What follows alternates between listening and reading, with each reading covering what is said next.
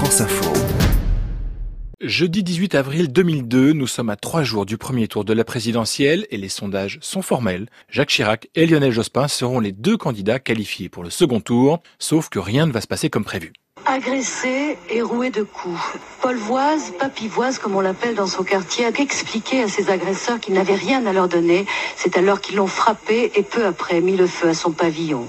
La maison est une ruine, rien n'a été épargné. Popol, comme on l'appelle ici, est décrit comme un vieux monsieur un peu fantasque, le cœur sur la main. À quelques encablures du premier tour de scrutin et alors que les questions de sécurité dominent la campagne, l'affaire Papivoise vient d'effrayer la chronique et cannibalise les journaux télévisés au point qu'après l'élimination de Lionel Jospin, les médias seront accusés d'avoir surmédiatisé cette affaire. Olivier Mazerolle, qui était alors directeur de l'information de France 2, nous livre aujourd'hui sa version des faits. Quelle est une influence sur le vote C'est possible. Mais doit-on mettre la poussière sous le tapis quand survient quelque chose? Après, on nous a même reproché d'avoir ouvert systématiquement les journaux sur cette affaire. Ça n'est pas exact. L'honnêteté me fait dire, en effet, que nous avons donné une bonne place à cette affaire.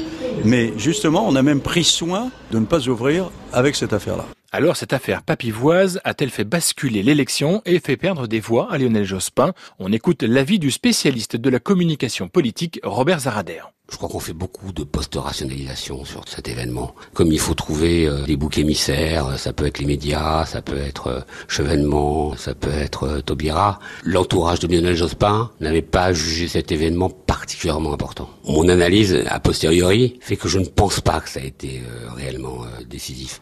Je pense qu'on a mis beaucoup de symbolique, beaucoup de fantasmes dans les faits qu'avait cette médiatisation, certes excessive, par rapport à la dispersion des voix de gauche euh, à travers une multitude de candidatures. La messe était dite ailleurs que euh, à travers euh, Papivoise. Et il y en a un qui avait peut-être vu ça avant tout le monde.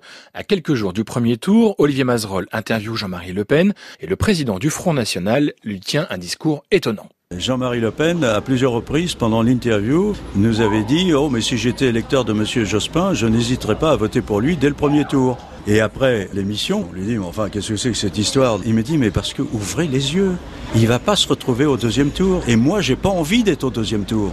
Bon gré, malgré Jean-Marie Le Pen, il sera bien au second tour. Il sera ensuite largement battu par Jacques Chirac. Quant à l'affaire Paul Voise, elle n'a donné lieu à aucune condamnation.